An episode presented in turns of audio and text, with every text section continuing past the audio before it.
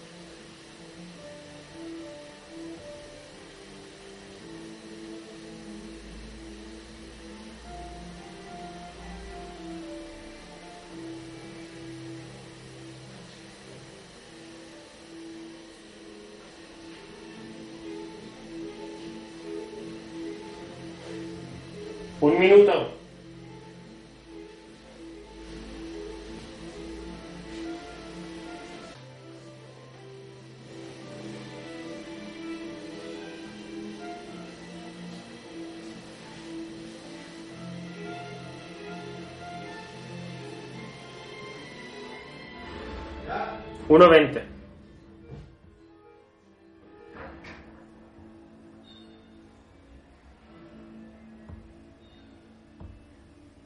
Han sobrado unos 5, ¿eh? No, unos, unos 20 segundos te han sobrado. Ah, en 1.21 tú me has dicho que ya estaba. Cuando te he dicho ya. Era 1.21. Sí, sí, mis dieces. ¿eh? Hombre, es que si no. Lo dices orgulloso, ¿eh? No como cada día, ¿eh? Ahora con jabón. Como si fuera un anuncio de la tele. Ahora con jabón. Ahí todo se ducha. Ahora con jabón. La nueva serie de Marvel.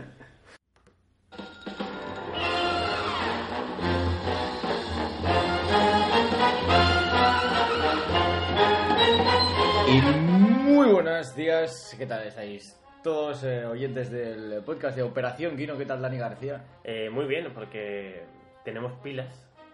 Pilas nuevas. Pilas la nuevas. grabadora estamos contaminando el medio ambiente, pero al menos podemos grabar este podcast. Y hablando de contaminar el medio ambiente y del cambio climático y del cambio climático con el frío y del frío con el invierno, No sé, ¿de, de qué vamos a hablar hoy? hoy hablamos de Juego de Tronos.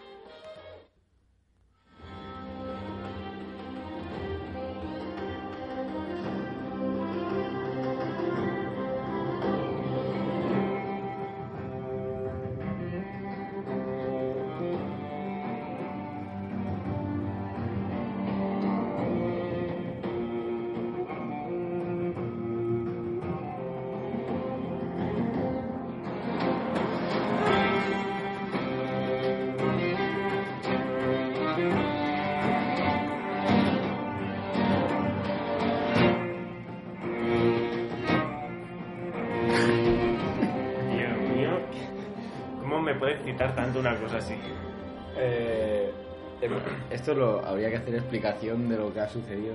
Hemos cogido el altavoz y lo hemos ido moviendo mm, por la grabadora como si fuera en un audio en ocho dimensiones. Sí.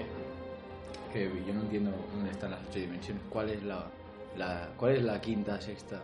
Pues no sé. O sea, cre- creo que es- son por, ca- por capas, porque lo puedes escuchar al raíz de tus orejas, por encima, o sea, es decir, por aquí, por la, Por la 100. por la sien, por debajo, por la mandíbula más o menos, que te venga de aquí, y después eh, rotativo. Y el eje rotativo tanto por arriba, tanto por abajo. Dos, cuatro, Eres, eres un sabio. ya. Eh, soy, el, soy el nuevo Jaime Altozano, a lo mejor. Ya ves.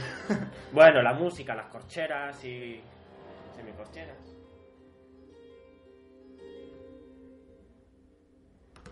Juego de Tronos. Juego de Tronos. Eh, seguramente el fenómeno pop de cultura popular más grande del siglo XXI, de lo que llevamos del siglo XXI. Entre Juego de Tronos y Rosalía, yo creo que.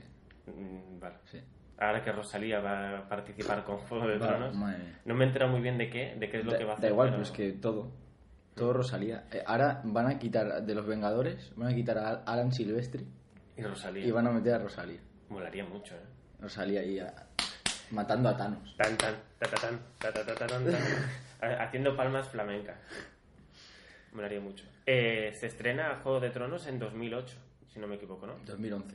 Ya tuvimos Es esta ya discusión. la tuvimos, sí, sí, 2011. En 2011 se graba el primer piloto, sale mal, ¿Sale mal? quitan a un montón de actores y actrices y vuelven a grabar el primer piloto, No cambiando guion y todo eso. Hostia. Y les sale bien. Y. Perdón, Oh. Le he dado a la mesa. Un golpecito. Y bueno, habían algunas actrices que se cambiaron, por ejemplo, fue la actriz que hace de Daenerys Targaryen. Desde un primer momento no era Emilia Clarke, quien iba a representar a, a Daenerys. ¿Quién era? Ahora no me acuerdo del nombre, pero ella no era. Cambiaron también al director del primer capítulo porque HBO les dijo que no. HBO podía haberlo cancelado todo Mm.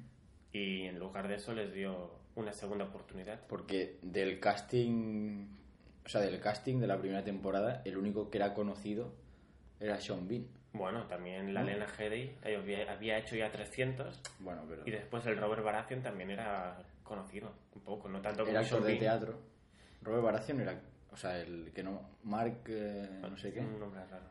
Era actor de teatro. Pero el conocido a nivel mundial Sí, Sean Bean. de cine. Por eso estaba en el póster de la primera temporada. Sí, sí.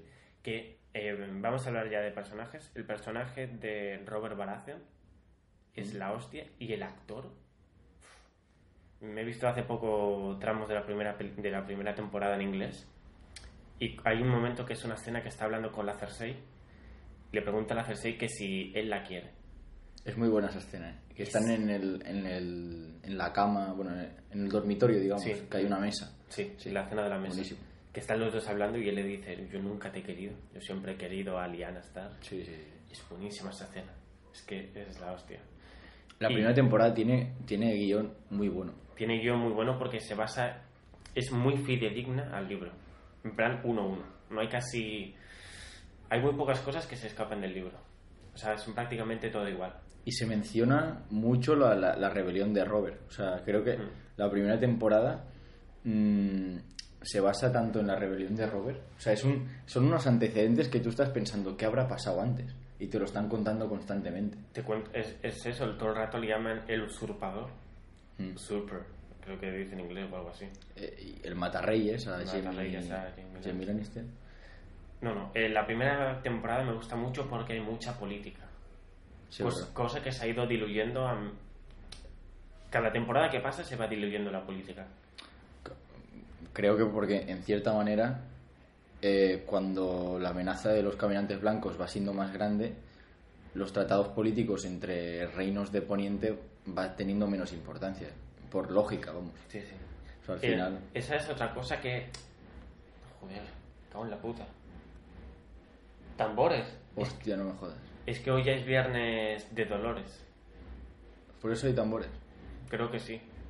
Hoy está la Virgen ya triste. No, no sé por qué motivo, pero está triste. Pues una canción de tambores muy buena de Juego de Tronos es la que sale en la batalla del Aguas Negras.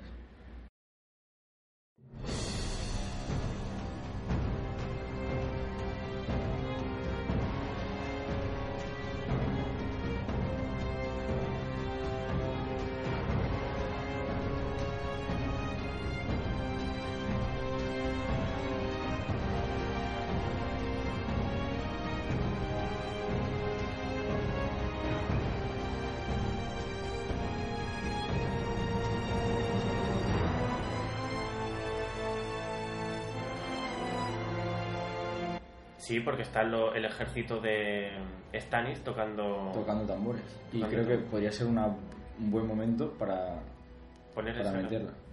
Eh, mientras tú lo busques, puedo hablar de la muerte de Sean Bean, de Ned Stark. Sí, por supuestísimo. Porque creo que es el. Creo que es la esencia de Juego de Tronos, esa muerte. Porque es la primera muerte impactante de de la temporada y de la serie. Y que todo el mundo piensa que no la han matado. O sea, yo al menos cuando se acaba el noveno capítulo, que se llama Baelor, o Baelor, Baylor, sí. como no se ve explícitamente que le cortan la cabeza, yo había pensado que, que no le habían cortado la cabeza. Hombre.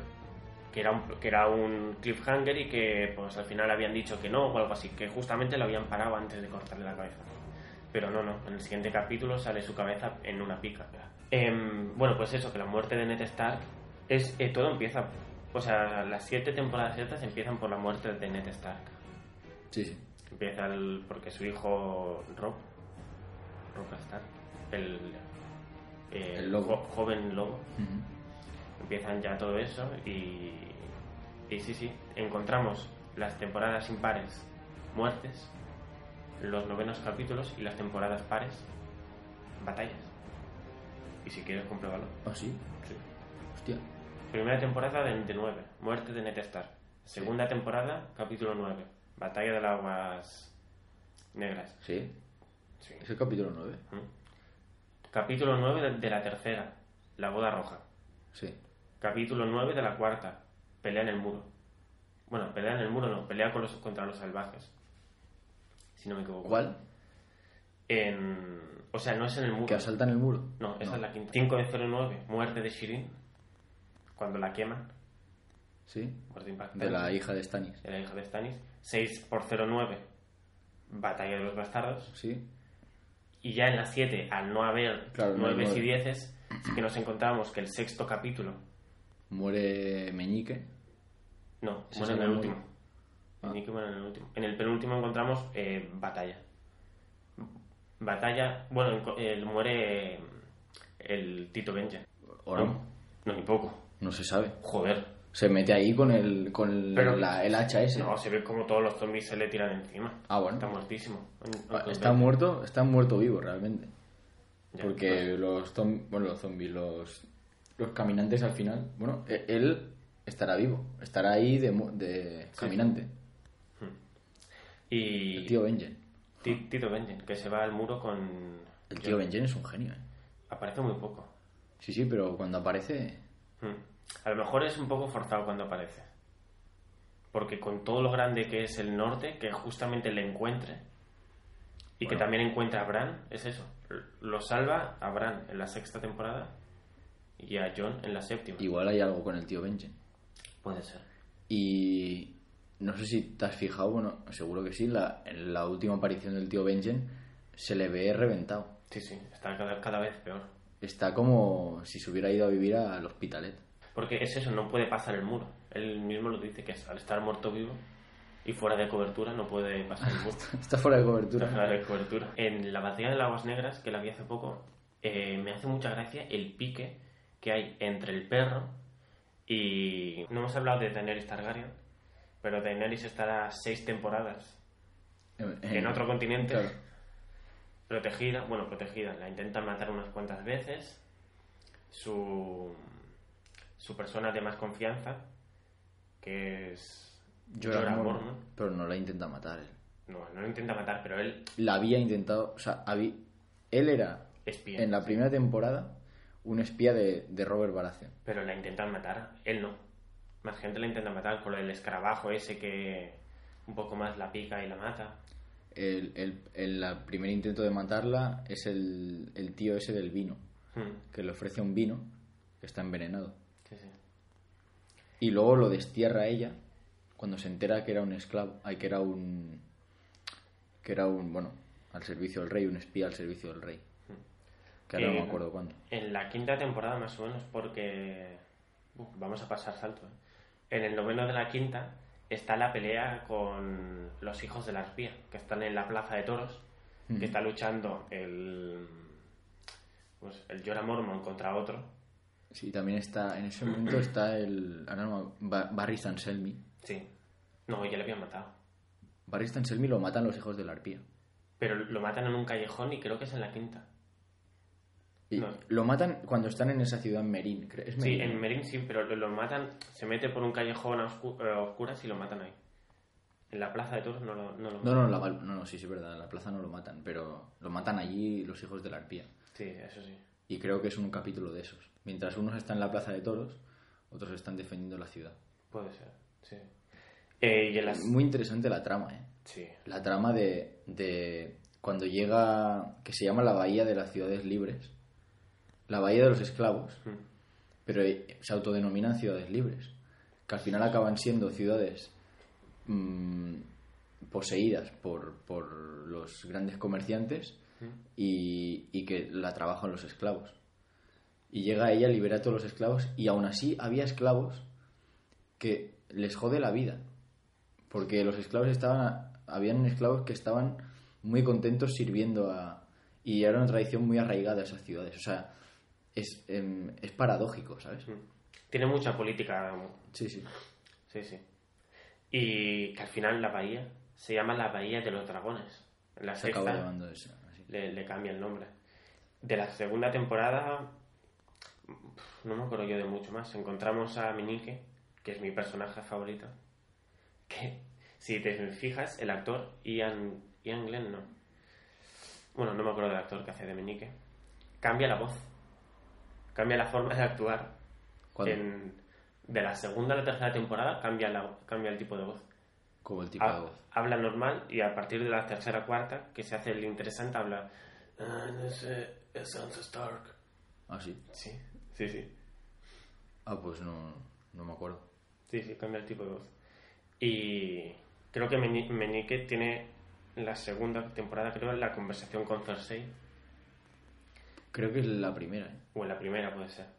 Que la Cersei va con los capas doradas y él está hablando sobre el, que el dinero es poder y todo eso. Y le dice la Cersei, el poder es poder. Entonces, sí. cuando la acorralan, parece que lo van a matar y todo eso. Es muy buena, sí. Y en cambio, en la segunda temporada, creo que sí que ya encontramos la discusión con Varys de em, La escalera. la escalera. El caos. es El caos es un pozo, dice Varys, y dice Meñique no. El caos es una escalera. Y de ahí nace, nace el tema de... Como nos metemos en la, en la banda sonora, no acabamos. el ¿eh? tema de Meñique del, del ladder. Caos y salada.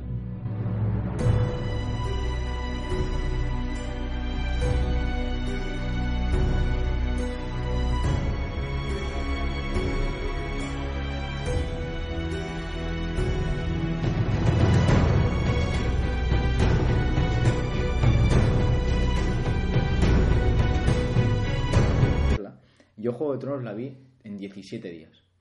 ¿Y 500 noches? En 17 días. Eh, empecé. Era, era agosto, ¿eh?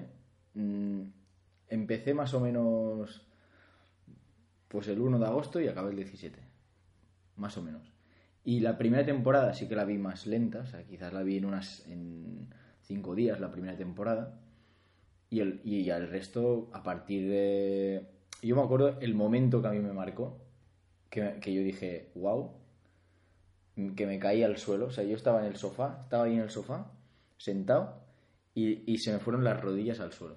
En el momento en que, en la, la boda roja.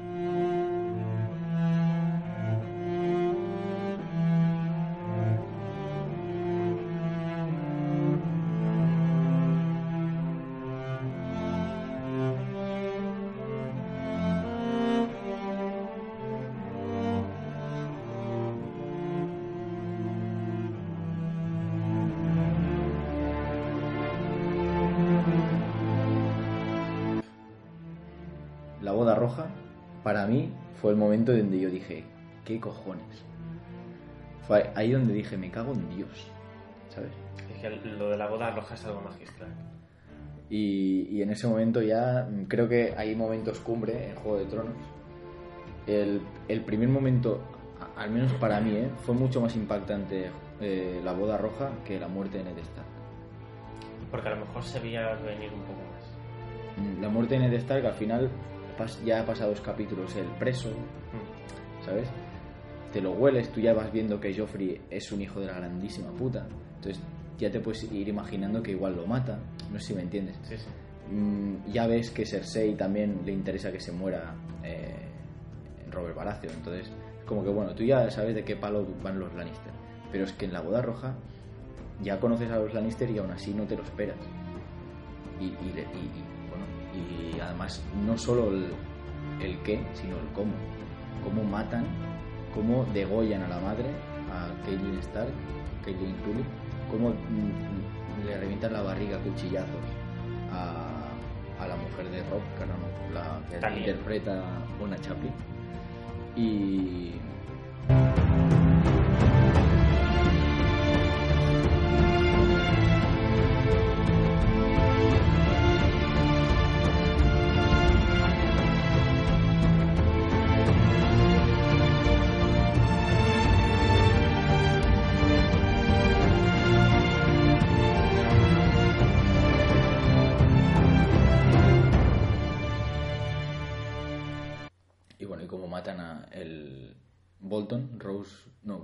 ¿cómo se llama? Rose Bolton. Rose Bolton, el padre. Como le acuchillan a Rob Stark y le dice. The Lannisters send their regards. Sí, sí. Eh, eh, a mí me, pareció magistral. Luego, otro momento cumbre para mí de la serie es la muerte de Joffrey, la boda púrpura. 4 por 0-2. Y además, en ese momento tú ya vas conociendo la dinámica de Juego de Tronos, que es que la- las temporadas son muy buenas, pero bueno, el peso se centra en el final. En el capítulo 5, el deto- detonante de la temporada, que a partir de ahí empieza a girar la temporada y del Y- 9 y 10 para claro, abajo. El 9 es el capítulo cumbre de todas las temporadas. En ese momento tú no te esperas que muera Joffrey. O sea, capítulo 2 de la temporada 4, claro, tú ya sabes, tú ya has visto tres temporadas donde la acción se, cien- se centra en el capítulo 9 y se muere en el 2. Entonces aquí te revienta. Ese, eh, ese para mí brutal. Es Luego, que, eh, perdón, eh, yo creo que la temporada 4 es la mejor. Y ya lo, ya lo estuvimos hablando, sí, pero yo creo que sin duda es la mejor de, de todas. la verdad es que sí. La batalla contra la montaña, contra La la víbora. la, muerte. Bueno, no, la muerte. Cuando Tyrion mata a su padre en el retrete, que creo que es la, Eso, eso no es la quinta, no, ni poco, es la cuarta. la cuarta. Vale, vale. Se carga a su padre y a la Shai. Es verdad. Es eso, es La que- muerte de Shai es muy, best- muy muy bestia. bestia. El juicio es la hostia. Es To- que- toda la trama de Tyrion. Aquí es cuando vemos realmente sufrir a Tyrion, lo vemos en apuros y cómo se las ingenia. Aquí vemos que Jamie Lannister. Aquí ya empezamos a ver que Jamie Lannister es bueno. Bueno, ya se, ya se ve en la tercera cuando le cortan la mano. Bueno, sí, sí. Desde que le cortan la mano, se, se vuelve. La transición de Jamie Lannister es, es increíble. creo es de los a mí yo le, le tengo un cariño a Jamie Lannister y supongo que la mayoría de fans de Juego de Tronos. Como personaje creo que es, Es que es eso, empieza el primer capítulo tirando al Bran sí sí claro. de la torre, dejándolo tetrapléjico, y después cómo va avanzando hasta acabar en la séptima temporada, dejándolo a Cersei para ir a luchar contra los muertos, porque él lo prometió. claro.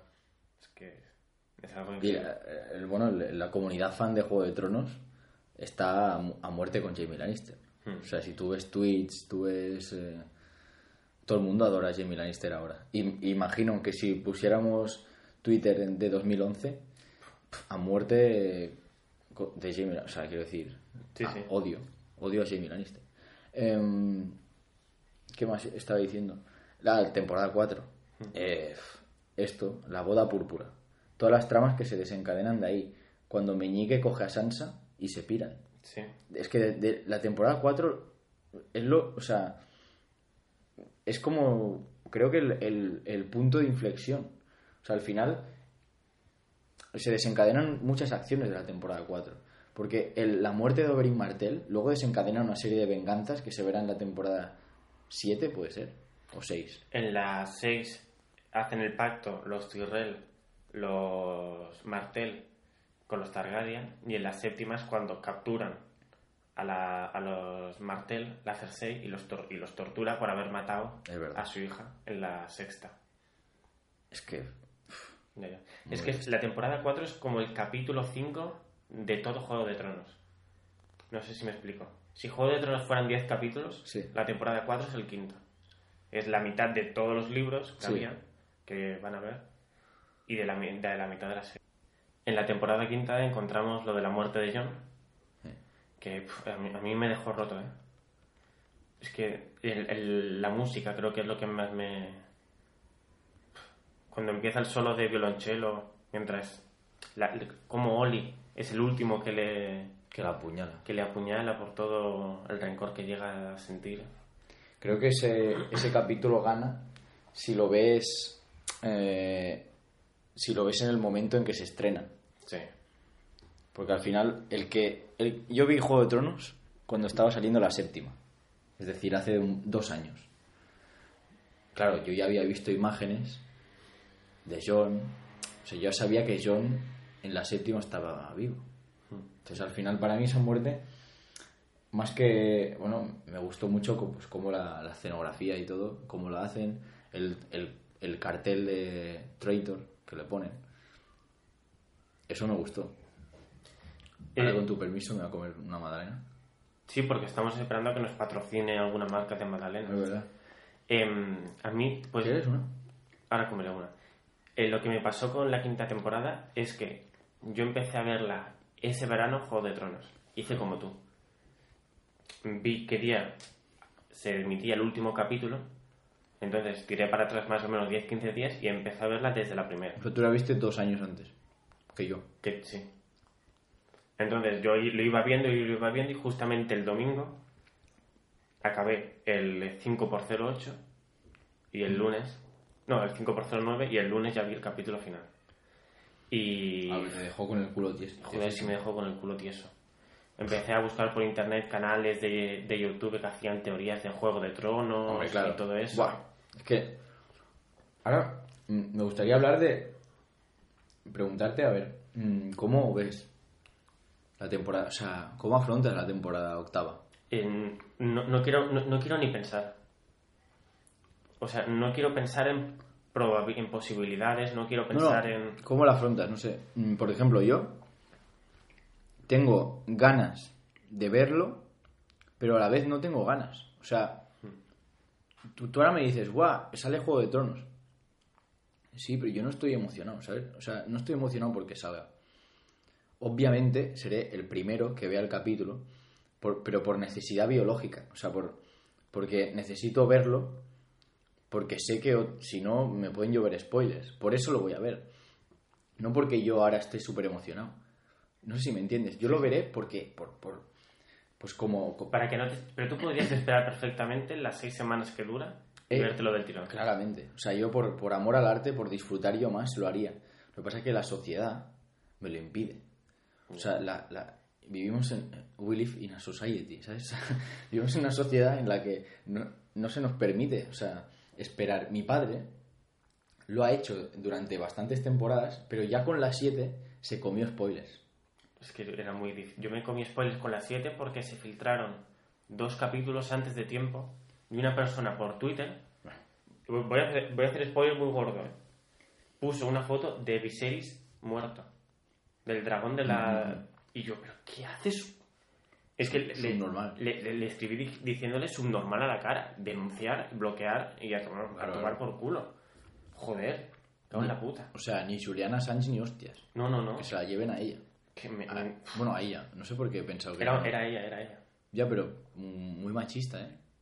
No, no es muy ¿Por machista. por qué he pensado que era una mujer? Creo que he dicho en algún momento un artículo femenino. Bueno, no sé. No me acuerdo. Em, detectar los machismos es lo- el primer paso para... Evitarlos, sí. Em, y es eso, la, la séptima lo que me pasaba es que no podía dormir. O sea, con el primer capítulo no me fue a dormir y todo bien. Con el segundo también. El primer capítulo es bueno, ¿eh? Al fi- el final cuando dice Shall we begin? Espero, pues yo estoy completamente en desacuerdo. El primer capítulo de la séptima temporada es una pérdida de tiempo. Bueno, es para situar a toda la gente nueva. ¿Dónde están todos los personajes? Son 50 minutos para situar. Y ya, pero uf, es que... no- es que yo no puedo... No puedo un capi- o sea, me cuesta mucho ser objetivo. O sea, para mí, si, ya, si un capítulo acaba con una frase de Daenerys en una mesa, en la mesa donde se sentaba Stannis, haciendo así, diciendo, ¿empezamos? Claro, y ya y te ponen la musiquita entonces tú ya te vas empalmado a casa no sé sí, sí. Pero espero que en la sexta temporada no hagan esto. O sea, son solo seis capítulos, no pueden... en el primer capítulo tiene que pasar algo ya sí sí es verdad Es eso, no pueden tirar metraje. Lo, lo que sí se ha visto son las duraciones y se ve claramente como el tercer y cuarto capítulo, si no me equivoco, es una hora y veinte.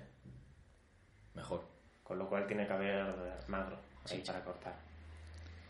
Y, y eh, lo que eh, momentos cumbre que aún no, no he acabado Eh, lo último que he dicho es la muerte de John luego la sexta para mí es la mejor temporada bueno la cuarta o la sexta. Hemos dicho que la cuarta quizás era la mejor. La cuarta yo creo que es la más completa. Y, y la más, o sea, que con la que más sorpresas te, te vas llevando a lo largo de, de todos los capítulos. En cambio, el final de la sexta, eh, creo que esto sí que lo podemos decir a mano alzada. El final de la sexta temporada es el mejor final de, o sea, de todas. De largo. Porque además, como he dicho antes en la, en la cuarta, cuando tú no te esperas que en el capítulo 2 Joffrey muera, en la sexta tampoco te esperas que el capítulo 10 sea tan fuerte, porque tú ya sabes que, el capítulo cumbre siempre es el 9. El 10 es como una introducción a la siguiente temporada o unos, unos, o sea, unos antecedentes, ¿no? Unos de- desencadenantes del capítulo anterior, ¿no? En cambio, en esta, el capítulo 9 es brutal, porque es la batalla de los bastardos, y tú dices, ¡buah! Pedazo capítulo, o sea, de los mejores de toda la, de la, de toda la serie, pero es que además, el siguiente que tú ya dices, bueno, este será flojo, porque el anterior ha sido, ha sido una pasada, el siguiente es Vientos de invierno, que es el, el- el capítulo donde Cersei destroza el septo de Baelor, donde mueren tantísimos personajes que habían sido importantísimos.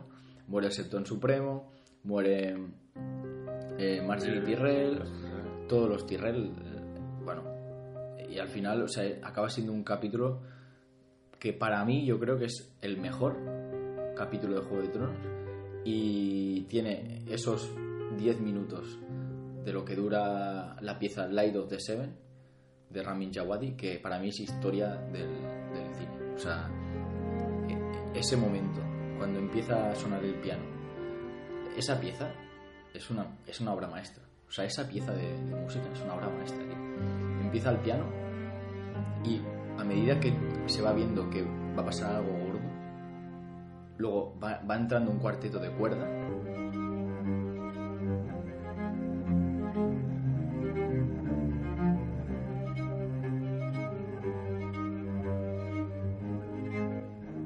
Y acaba con orquesta y un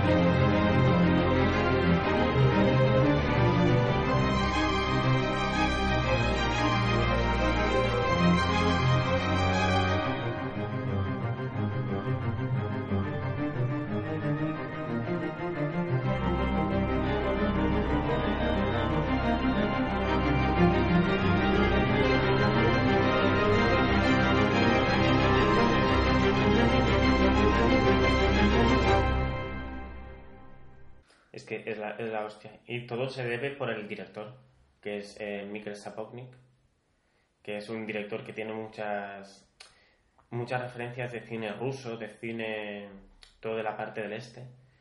Y es que es, un, es tremendo con la fotografía. Es algo increíble. Porque aparte de la pieza musical que es la hostia, te hace otra vez presentación de los personajes. Presentación de Cersei vistiéndose, presentación de Tommen ves- vistiéndose, los otros yendo a la iglesia. O sea, te lo va narrando todo poco a poco. Y hay palabras, no habrán más de cinco o seis frases, puede ser. sí sí no no no hablan en esa secuencia no se habla Después, el piano es la primera vez que suena en todo Juego de Tronos. No había sonado nunca un piano. Nunca. Ah, Cosa que ya te extraña. Cuando tú escuchas un piano dices, "Ah, aquí ya pasa algo. Y, y todo así. El la batalla de los bastardos es que no es solo la batalla, que es la hostia, que tiene unos planos secuencias que te cagas encima. Es que al principio está la de Daenerys contra los esclavistas, que los reúne a los tres más grandes es para pactar sí. la rendición. Y ellos piensan que es que la Daenerys se va a rendir. Y ella, no, no, que os estéis Sí, equivocados, es vuestra rendición. Y aparece Drogon, quema toda la flota de los barcos, se cargan a dos, salen los otros dos dragones liberados. Es el, el acabose. Y el... ¿Es ese momento donde le cortan la cabeza a dos? Mm, Que uno se agacha pidiendo perdón Sí, sí. y los, a los otros dos, Gusano Gris, se los carga. Sí, sí, que es la hostia. Y en el capítulo décimo también encontramos la muerte de... eh, ¿Tome? No, el de los, el de los mellizos. De los gemelos, perdón. Ah, ah, sí, eh, hostia, eh, Walder Frey. Walter Frey por la área Star. Lo Sí, mata. Brutal, brutal. Y el inicio de la temporada 7 Inicio de la temporada. es espectacular. Es espectacular. La visita de Arya Stark a, los gemelos No fue en vano, ¿eh? No, no, se deja un lobo vivo y el rebaño nunca estará a salvo. Es la hostia. Es que. De verdad. Yo, yo hay veces que no sé si es porque me gusta. No sé cómo valorarlo. Es eso. Claro, no, es que no no sé sé. cuánta subjetividad entra. Es que es imposible. O sea, al final eh, no puedes. O sea, la, la subjeti- la- la- el fanatismo en estos casos es... Te puede. Y a mí me pasó con la séptima temporada. Creo que tuve un exceso de fanatismo. La séptima sí que es verdad que es floja. Hmm. Es floja, pero al final, si te gusta Juego de Tronos, cualquier cosa nueva, Sí. cualquier cosa que siga la línea de Juego de Tronos, la vas a ver y la vas a disfrutar. Es eso, la batalla del sexto capítulo, que está más allá del muro, con todas las incongruencias del guion a nivel de tiempos, que va Gendry corriendo desde más allá del muro al muro, envía un envía un cuervo a la Daenerys, la Daenerys viaja de a tomar por culo con los tres dragones, saben exactamente dónde están. Son, to- son cosas que en el guion pues, Claro, pillas con pinzas, pero después ves el despliegue visual de la pelea, todo el fuego rompiendo el hielo, todo como está grabado, y te cagas encima. si te fijas en la, en la primera temporada, en la primera y en muchas, cuando, por ejemplo, te pongo este, este viaje porque es de los más representativos. Cuando sube Robert Baratheon a, a buscar a Ned Stark pa- para que se baje Ned Stark a, a, a desembarco del rey, tardan no sé si tres capítulos en llegar a, a desembarco del rey desde Invernalia. Tres, sí, tres supongo, ¿no? Porque en el cuarto ya matan a... Bueno, le clavan... Bueno, no me acuerdo, pero que tardan, tardan bastante, o sea, no, no es en un capítulo ni en dos, o sea, Y después el perro y la aria, yo no sé cuántas temporadas Perro y la Aria está en una temporadita buena, ahí fuera. que van al nido de, de águilas, después van a los gemelos, empiezan a dar vueltas y vueltas. Y, y luego llega la temporada 7, donde en un día Daenerys Targaryen se ha hecho, eh, se ha hecho la vuelta a poniente. Pues muy rápido, ahí puedes decir que los dragones van rápido y todo eso, lo que no podía ir rápido es un cuervo. El cuervo que mandan desde el muro hasta donde está la Daenerys para avisarla, Sí, sí, o sea, ahí han tenido mucha prisa. Han tenido mucha prisa y supongo que no dará el presupuesto para más. Y yo lo que, o sea, supongo que lo que tenían que haber hecho son más temporadas o más capítulos y no les ha dado tiempo. con todo lo que valen unos capítulos. Y es eso, o sea, tú pones a los personajes en un lago de, en un lago de hielo y rompes el hielo, tú lo que haces con eso es intentar ganar tiempo. Yo no sé a guion, en, en el guion cómo podíais ganar más tiempo aún. No sé si me explico. Eh, Cu- Cuando, cuando van corriendo del ejército de los no muertos, sí. eh, se rompe el hielo por la presión. Porque hay, hay muchos y se rompe el hielo. Entonces están una noche y un día Intentando llegar. encerrados. No, se quedan parados los no muertos y están en- encerrados en una en una mini montañita. Todos. Que ahí es cuando muere Vale, uno de o los sea, de. que hacen tiempo para que llegue Daenerys. Claro, o sea, ahí, Vale, están, sí, ahí sí. están haciendo tiempo. Pasan toda la noche, se muere Beric, Beric Dondarrion. El que resucita se muere. El, pa- el que lleva el parche en el ojo. Creo que es Beric Dondarrion. Sí, sí. Y, y todo eso, claro, no sé qué más formas había para hacer tiempo. Pero bueno. Yo creo que de Juego de Tronos podemos hacer infinidad de, de, de podcasts. Pues o, sea, podríamos estar siempre hablando de, de Juego de Tronos. o sea, llevamos 40 minutos Y, no hemos hablado de nada. No, hemos, hemos, no hemos entrado en detalles, no hemos... eh, Nos hemos saltado todo lo de John, lo de Aegon. que Sí, realmente no es bastardo, que es el Ah. legítimo heredero. Lo que, lo que había pensado cuando decías la muerte de, de Ned Stark es una entrevista que vi a, a George R. R. Martin, el escritor. eh, y claro, eh, eso se, se puede ver claramente, pero que él lo diga es representativo. Que él toma referencias de Tolkien, eso está claro. Sí.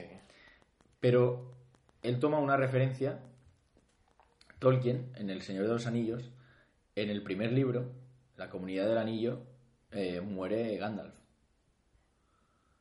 ¿Has visto las películas? No me he leído el libro. pero Eh, sí las he visto, pero hace mucho. el, eh, la Comunidad del Anillo acaba cuando, se van, cuando entran a las minas de Moria, por dentro, y eh, han de pasar por esas cuevas, que hay unos puentes muy largos, no sé qué, y están todos los de la, los de la compañía. Están eh, los cuatro... Pipi, Sam, Frodo, Sí. parece un pozo sin fondo. Sí. Los, los cuatro hobbits, eh, el Viggo Mortensen, que eh, Aragorn y, y Ned Stark. o sea, hostia, no me acuerdo, tío. Eh, hostia. Bueno, eh, Sean Bean, ¿vale? Y está Gandalf. Y Gandalf, ah, o sea, al final se rompe el puente y Es no cuando sé qué, sale una criatura. y o sale el. Balrog. Sí. ¿vale? Y Gandalf le dice, you shall not pass, ah, no sé qué. Entonces se escapan todos, pero Gandalf se va a luchar con el Balrog, se cae por el pozo y se deduce, o sea, se muere, vamos. Y la primera película se acaba con Gandalf muerto. Luego, al medio de la segunda película, vemos que Gandalf eh, realmente sigue vivo. Pero claro, cuando tú te lees El Señor de los Anillos, ha muerto Gandalf, que es el personaje principal realmente, o sea, mucho más que Frodo. O sea, Gandalf es el que, Empieza todo. claro, Gandalf es el Nick Furia. Gandalf es, eh, sí, sí, es Nick Fury. Es el proye- proyecto Vengadores, Comunidad del Anillo. Mm. Sí, sí. Paralelismo. Nick Furia es el Gandalf, se podría decir. eh, Sí, mejor, así. Sí, sí. Eh, y es eso, o sea, ahí es cuando mm, George R. R. Martin mm, se quedó flipando y dijo, ¿cómo coño mata a Gandalf? ¿Sabes? Pues se van a enterar con lo que, Claro. lo que voy a hacer yo. Uf. Y dice, pues me voy a cargar yo al Boromir, se llama Ned Sí. Stark. Boromir. Y, y esa, esa referencia. Entonces, eh, lo que hace lo que hace George R. R. Martin es reproducir la muerte de Gandalf en, en, bueno, pues a lo largo de toda la serie de Juego de Tronos. Porque se, se va cargando personajes principales sistemáticamente. Se carga Ned Stark, se carga a Robb Stark y su madre y su mujer, se carga se carga a Viserys, pero bueno, al final Viserys también es un personaje que tú Sí. te creías que era el heredero del trono de hierro. Se carga bueno, esta temporada supongo que se cargará alguno también. Eh, esta temporada va a ser un no parar. Y ya llega Raquel, eso significa que tenemos que grabar el, Vale, así podcast, que pero podemos que- seguir hablando porque Raquel también ve Juego de Tronos. Vale, pero no sé si, si tiene prisa Raquel. Hola. Hola. Y no, es eso, esta última temporada yo no sé. Tiene que haber mucha muerte. Ojalá. O sea, tiene, pero eh, está obligado. Yo, yo creo que están obligados. Eh, una, una última cosa de- sobre, sobre la temporada que viene de Juego de Tronos. Yo lo que espero y deseo es sobre, o sea, que me sorprenda. O sea, lo, lo que yo estoy deseando es que me sorprenda Juego de Que haya otra, otro giro de guion. Otra boda roja, Sí. otro al- algo que te deje con el culo que, roto. se- que Jon mate a Daenerys, por ejemplo, que Daenerys mate a Jon, Que- que Arya se vuelva mala, algo así. Que Tyrion sea malo también o cosas así. Y a- acaba de llegar Raquel, fan. Hola, eh, Raquel. Fan declarada de Juego de Tronos. Estamos acabando, Raquel, llevamos 40 minutos. Pero, o sea, que queremos que hables también. Ah. ¿Qué? Intrusión de Raquel en, en, el- en Operación Kino. Y nada, ¿qué es lo que espera Raquel de la octava temporada de Juego de Tronos? No sé, muchas muertes, supongo. Esperas que esperas muertes, ¿no? Sí, no sé Tú de quieres, quién, ¿eh? tú No quieres que le palma, la palme gente. No, realmente no, me caen bien, pero si no juego de tronos. Es que va a ser un, un no parar. Yo sí, yo, yo como Raquel, yo quiero que la palme gente. Y lo que parece claro es la muerte de Cersei. Yo creo que desde las muertes de los personajes parece la más clara. Pues fíjate Como que luego no se muera, ya verás. Y fíjate que sería un buen final que, Que, que no se muriera ya. que no se muriera y que reinara ella. A mí, me- Con su hijo que, lo- que está embarazada. Que el- el- leí que en la séptima temporada ella estaba embarazada de verdad. La Lena Headey. ah, hostia. que no, no sé si por eso le hicieron que también estaba embarazada o no, pero estaba, estaba embarazada. Sí, verdad, sí. Y poco más, si quieres acabamos. Pues sí. Eh, Raquel, ¿quieres despedir Operación Kino? Adiós. Ha dicho adiós. Es que al estar No tan lejos y al no hablar tan flojito no se escucha. Bueno, pues... eh, Adiós. Oh, Dios. Sí, adiós así. Oh, no. Ah, digo, joder.